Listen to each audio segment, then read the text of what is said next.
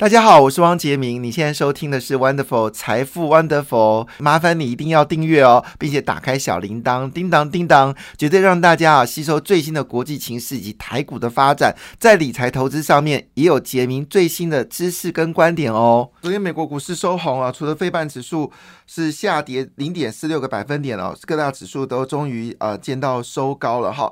当然，今天其实还是属于一个比较观望的一个，昨天的股票市场还是属于一个比较观望。的模式，成交量非常的清淡哦。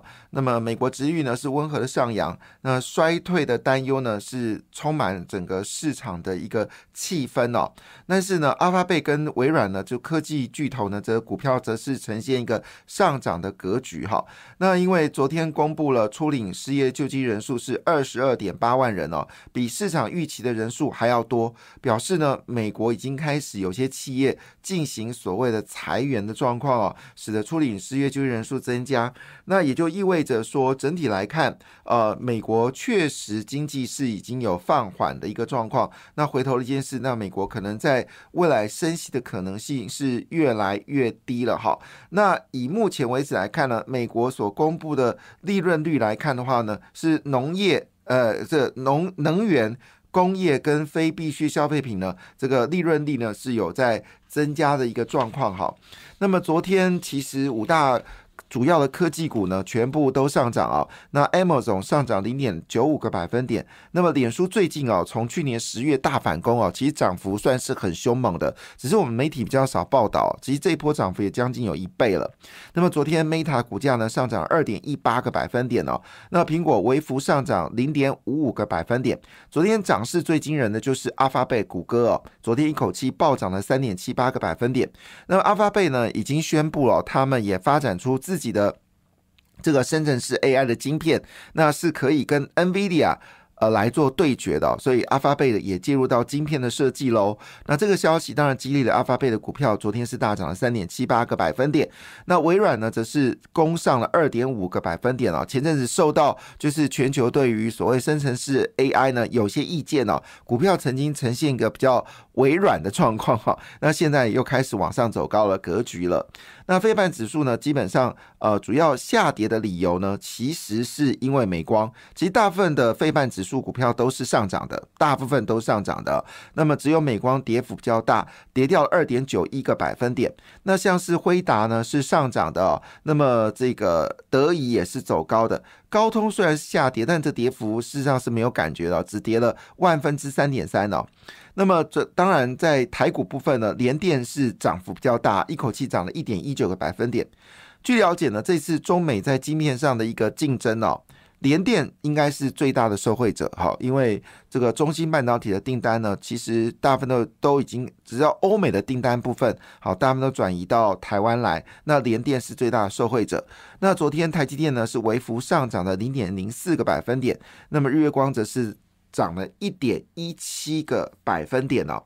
那昨天特斯拉股票还是持续下跌，但跌幅已经缩减了，那么只跌了零点二五个百分点。那么特斯拉现在遇到一个很大的问题，就是。他想要出二点五万美金的这个电动车，可是问题是这个电池呢，必须要宁德时代来设计。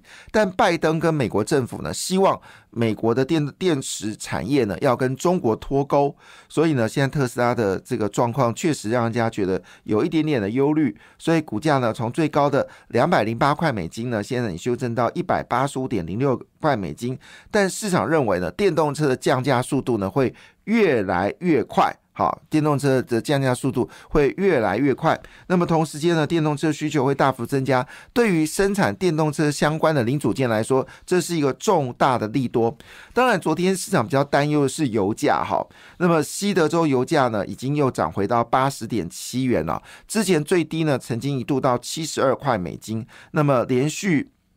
三周的上涨啊，使得西德州油油的价格呢又回到八十块七。那么市场认为哦，油价很可能会又回到一百块美金哦。所以昨天跟这个石油相关的 ETF 哦，那么股价呢都明显的走高哈。那么这个有些涨幅相当惊人，甚甚至乘二的。以目前为止呢，其实需求是在走弱，但是因为欧洲这个沙特阿拉伯跟俄罗斯联合减产，所以呢，特别卖到亚洲部分的油油价呢是走高的，所以整体而言来看的话呢，对油价来产生一定的影响。但另外一个角度来做切入，我们高度的怀疑。这个中东国家为什么会减少汽油的石油的生产？其实某种程度是从俄罗斯以六十块美金一桶非常便宜价格大量的买进来，再转售卖到全世界，所以呢，他在赚中间财。所以我们现因为石油不会写上 Made in Russia 或者 Made in 这个沙利沙利阿沙沙利阿拉伯不会这么写，所以。以目前来看的话呢，事实上整个需求在减少，所以油价有没有机会走高呢？当然还是要持续关心。那我估计最近油价走高原因是因为对全球股市进入到一个观望期啦，所以呢，这个就会去做一些黄金啊，做一些石油。我认为这只是短期的现象。所以如果你在石油部分有赚到钱哦，基本上来说呢，还是。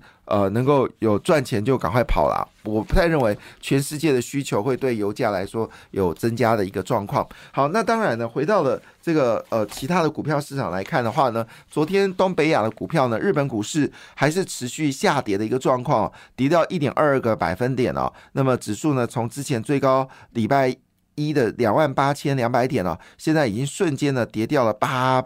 呃，八百多点哈，那现在已经是两万七千四百七十二点。呃，最近的日元稍微升值哦，对日本股市来说确实产生了一定的影响。另外呢，这个韩国股市呢，昨天也大跌了一点四四个百分点。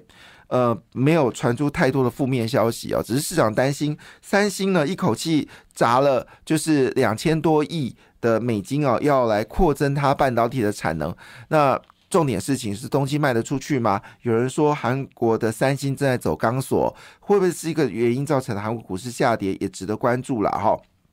当然，费半指数的下跌，当然对于韩国股市来说也是产生了一定一定的影响。中国股市呢，则是呈现了呃没有什么太多波动的状况。上海综合指数呃没有涨跌啊，深圳呢则是微幅上涨了零点零六个百分点。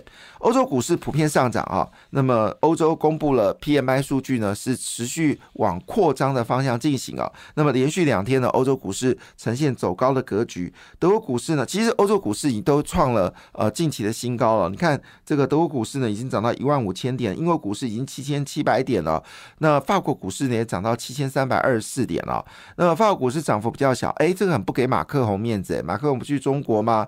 还是笑谈说欧洲跟美中国不能脱钩？有没有？就欧洲法国股市呢，只是上涨零点一二个百分点啊，是说指数里面涨幅最小的。那涨幅最多是英国股市哦，上涨一点零三个百分点。那么英国股市还进入到庆祝行情嘛？因为它加入的所谓的泛太平洋自由贸易全面进步合约，哈，那么印度股市难得连续上涨啊，那么昨天是涨了零点二四个百分点，亚洲股市普遍下跌哈，微涨，印太股市普遍下跌哦，那么涨啊有上涨是印度跟菲律宾哦，不过最近越南的股票也表现的相对是比较强劲的，好，这是国际间的主要的个股的一个状况，回到台股部分哦。这个昨天的选择权哦，市场非常有趣哦，它反映了多种面相，这是我们第一次看到，就是在选择权部分呢，基本上呢各个类股里面呢都有表现非常强劲的一些选择权哦。我们现在来看哦，就是呃转机股哦，那我们知道 IC 设计跟这个记忆体呢是，还有包括我们说的生化甲呢，是最近最热传的三个所谓的转机股哈。那么联发科呢已经呃。被法人认定哦，因为中国智慧手机的需求已经在增加。最近公布了中国的服务业数据，我看到有点吓到哦，竟然增长速度接近到六十哦，是非常高的成绩哦。所以呢，中国人现在真的有在消费，所以大家认为中国有在消费呢，这个手机需求一定会增加。所以联发科呢。估计哦，它第一季呢会是联发科的营运谷底，接下来逐季走高哦。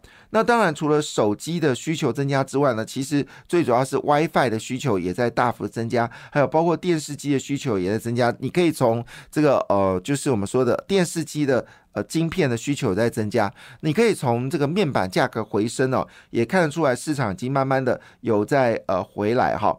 那么这个。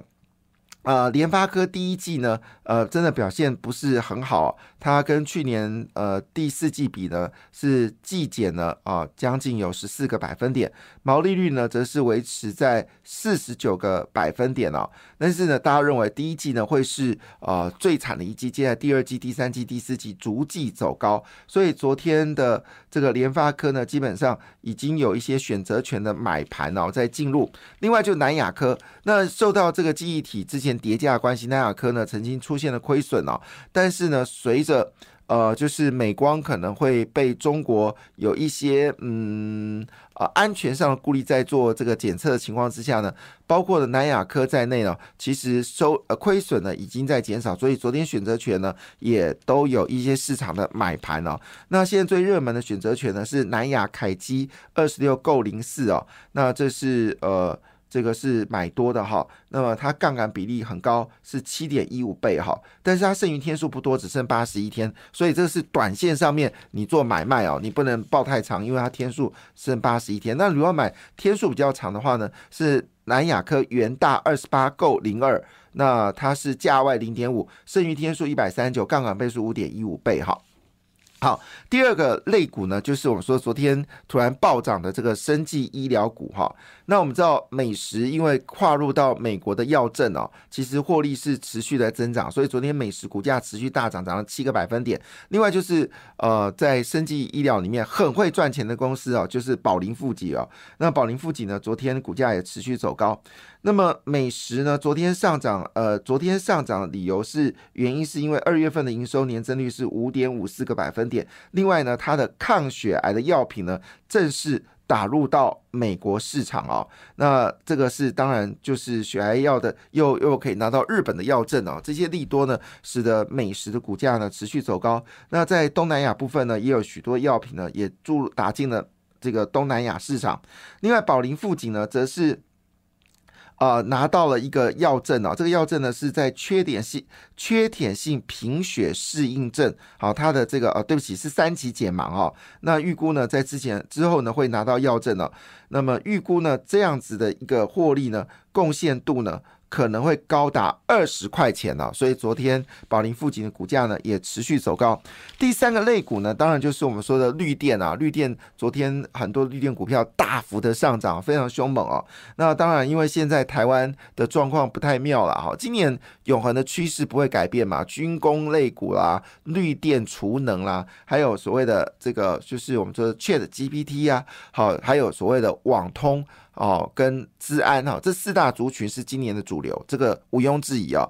那么昨天呢，中心电跟华晨的股价呢也持续走高，当然主要是因为强韧电网，因为我们现在台湾呢要走向绿能，所以电网的分散度越来越高。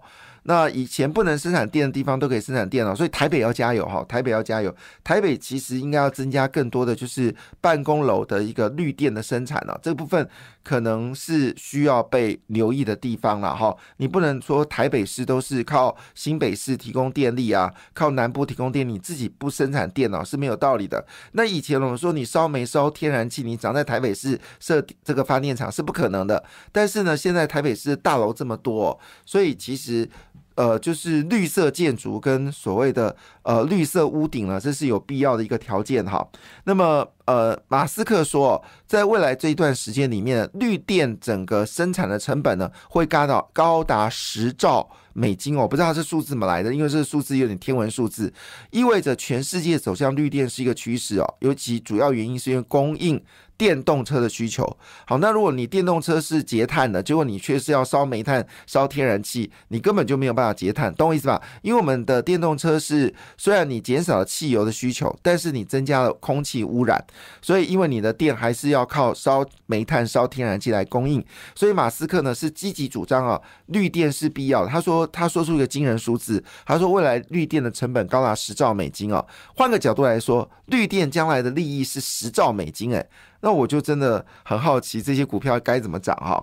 那当然，昨天呃，整个军工股还是有上涨。那么军工呢，昨天是上涨的是汉翔跟八冠哦，比较特别是雷虎没有上涨。所以昨天选择权充满了各种各式各样有趣的话题哦。